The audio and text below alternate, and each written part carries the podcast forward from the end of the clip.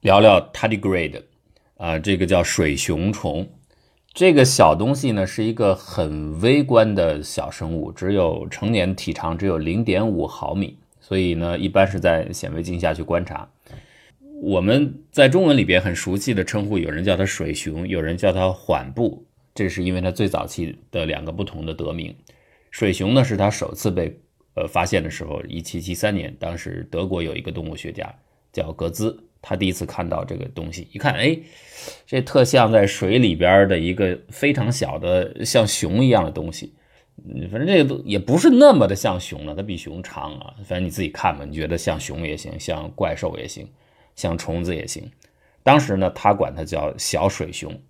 那么四年之后，当时意大利的有一个动物学家管它叫缓步，就是我们今天这个正式的英语的用词 tardigrade 就是这样来的。啊，因为它最早起名的时候是用拉丁语的意思，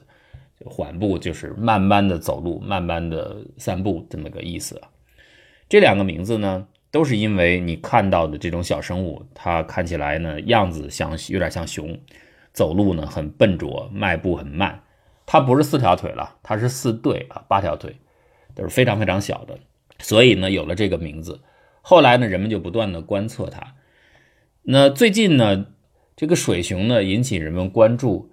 大概是因为它呈现出非常强的极端生存能力。我们有所谓的极端环境下耐受的动物了，但是其实严格的说，水熊虫并不属于这一类，并不属于嗜极端生物。这个嗜是嗜好的嗜。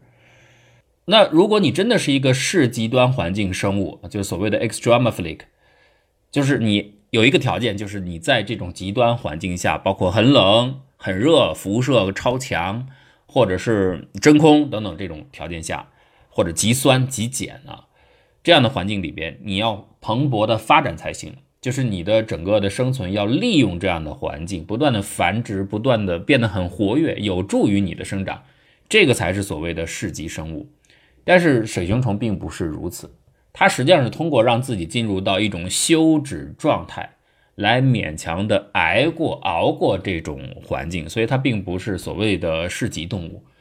但是它可以承受，而且呢，因为它承受能力超强，承受的时间超强，这这也行啊。比如说，它对冷的抵抗能力非常强，它可以忍受到绝对零度的环境可以存活。呃，热的方面呢，可以承受到大概一百五十度的温度，在这种环境下可以存活几分钟。压力可以承受到我们最深的，比如马里亚纳海沟的这个压力六倍之上都没有问题。电离辐射就对辐射的承受剂量可以达到一般像我们人类致死剂量数百倍以上，仍然可以有存活的机会。比如外界真空，那它主要是因为得益于它又会进入到一种碳状态 （TUN） 啊，碳状态。这种状态下呢，它会产生一种自我保护的内部的变化，产生特殊的蛋白，就是。像玻璃一样的机制啊，可以来保护整个细胞的内容物，这点是非常吸引人的。就是它有这样的抗辐射、抗低温的能力，抗高温也不错，使得大家就怀疑：哎，我们将来如果要进行深空探测或者是外太空的探索，进行一些环境改造，会不会水熊虫能够提供某种帮助？例如它的一些机制，我们可以借鉴。这个也是经过实际测试的。水熊虫是现在唯一已知的动物。能够完全暴露在外太空的环境，在高辐射、在真空条件下还有机会生存的，这是唯一的一个例子。零七年就做过测试啊，当时是把它带入到低空轨道去，就是低地球轨道上面，呃，然后呢做了一个对比实验，有的是先脱水了，有的是后来脱的水，呃，放在那儿呢是两种不同条件，有的是完全的太阳的紫外辐射，另外一类呢是真空加辐射，之后回到。从轨道下来之后呢，地球一看，三十分钟一补液，就是水一给，马上复活，里边有大概七成啊，都能够做到这样的效果。但是如果你是组合的，就真空加辐射，刚才说的是辐射的情况，如果真空加辐射的话，那成活率就大大降低。而且呢，它不光是自己本体能够重新复活，还能够产下具有遗传性的就可存活的后代，这个就意味着它的繁殖可以继续下去。这当然是一个。很重要的一个发现了。后来呢，到一一年，意大利也有一项评估，就是把水熊带到了空间站上面做的测试。他们的结果就是微重力环境和辐射应该是不会影响水熊的产卵的。只是说暴露在紫外辐射之下的水熊的产卵率会显著的降低，会有这个影响。甚至后来还有一个有很有争议的，算是接近阴谋论，但也不完全是阴谋论了，就是一种传言了。这个一九年的时候，当时以色列的一个登月器不是坠毁了吗？它那个里边是带着有水熊的上去的，但是意外坠毁了。坠毁以后，可能就就说月球上实际上说不定现在有生物啊，那个水熊可能能复活。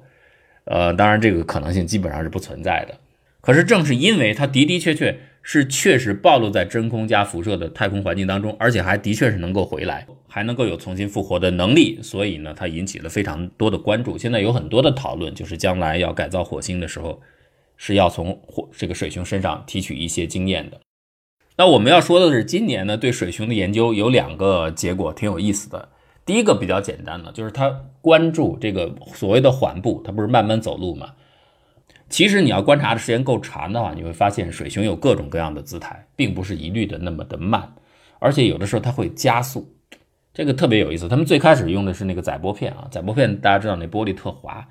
这滑了之后呢，就发现对这个动物的观察有影响。它本来就缓，您给它放到极滑的面上，它就老不动会儿，什么都看不出来。好，后来就换了，换到凝胶上面，这个摩擦力大，哎，就发现这个水熊的一下这个动作就活跃起来了。他们很关注它的加速过程，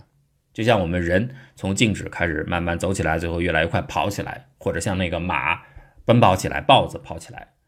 大家注意，这些大型的高级的动物啊，哺乳动物里边的很多。在奔跑的时候，当它速度越来越快，它的步态模式会切换的。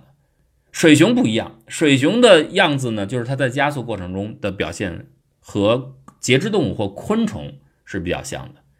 它有几种模式，就是呃五脚着地、四脚着地、三脚着地，大概就是这样子。它会选择这几种方式之一去前进，不断的轮换。但是它加速的时候，步态的基本模式并不变，只是说动作的频率越来越快。这点呢，和我们刚才说的像马是不一样的，但是和昆虫是类似的。可是这二者之间的出现的时间是不一样的，差两千万年的进化差距，相差两千万年，居然有同样的步伐的模，这个行进的加速的模式，这是意味着什么？是意味着水熊和昆虫有共同的祖先，这是一种解释，就是它们两个进化不是各自独立完成的，是由共同祖先分别分支进化下延继承下来的。还有一种一种解释呢，就是趋同进化，二者呢分别独自进化出这种能力。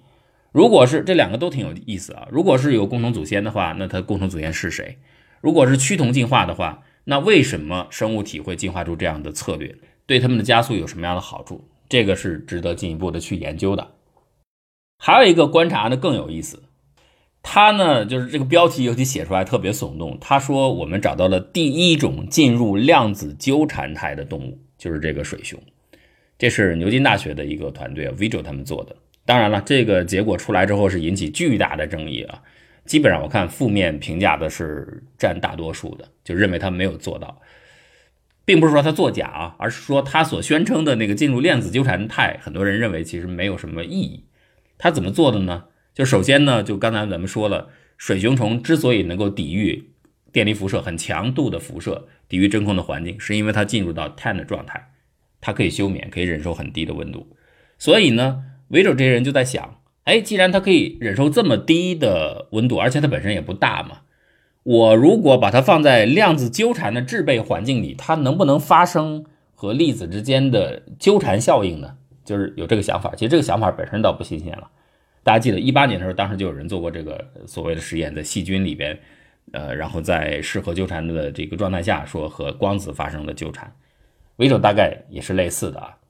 因因为很多人是希望把这个纠缠态能够做大嘛，做到宏观状态。这也是量子计算这个事情上有很多反量子计算就认为它不可能成功的一人的一个基本的理念，就是量子纠缠这种东西不可能跨越太大的尺度，稍微尺度大一点之后，这个纠缠态就会自动的解除的，你保持不了的。所以，相对水熊来说，我们的眼睛看上去尽管它很小，实际上它对量子纠缠来说太大了。那威州他们就要做这个测试，他们在丹麦的一个水沟里边找了三只这个环布，就是水熊虫，然后呢就冷冻进入到碳状态。呃，到碳状态的话，它的体积一般会缩小到原先的三分之一左右。这个时候呢，就等于它获得了保护了。好，我现在就进一步的冷却它，因为它的目的就是不让它杀死。就是希望这种东西能够进入到量子纠缠环境里边，看看能不能发生纠缠之后还能活过来啊。所以先让它探起来，然后呢到接近绝对零度稍微高一点点，接着呢就是常规的做法了，就是在超导电路里面的两个电容之间会形成一个 qubit 一个量子位，然后呢它就把这个水熊一点一点靠近这个量子位，这形成的是什么呢？其实没人能说清楚。但是按照他们自己的解释，就是形成了一个量子位水熊的混合物、混合状态，就是纠缠在一起了，就所谓的 q u b i t t e t r g r a d e hybrid 混合在一起。然后呢，再把这个混合在一起的量子水熊位，再把它靠近第二个量子位，就制备好再接近。当他们发现，就旁边的所谓这个第三者啊，就是引入的第二个量子位和第一个量子位的频率出现迁移之后，他认为，哎，你看。我已经实现了这个纠缠了，我已经把水熊虫当中的一部分跟我的粒子纠缠在一起了。这样发出来的这个研究结果新闻出来之后，它是预印本啊，没经过同行评议。出来之后呢，大伙儿热议了一番，呃，研究界也有很多人在骂了，基本上我看持负面的意见比较多。像有些物理学家就说说你这个东西在什么意义上去看，它都不是纠缠。如果这就算纠缠的话，那你也可以说你的量子位跟你做实验的底下的那个硅芯片那个衬板也可以说纠缠在一起了，这没有意义嘛？水熊它根本就不是那种和你这个粒子这么小的自由度的东西能发生相干的东西，它自己的运动规则，它内部的自由度的动力学是没有办法用量子相干去解释和去理解的。你要非要这样说的话，那你宏观物体都微观物体靠近都可以认为发生相关了，这两码子事儿。基本上呢，我个人也是这个观点。我觉得这个解释是蛮牵强的，但是这是一个很有意思的新闻结果，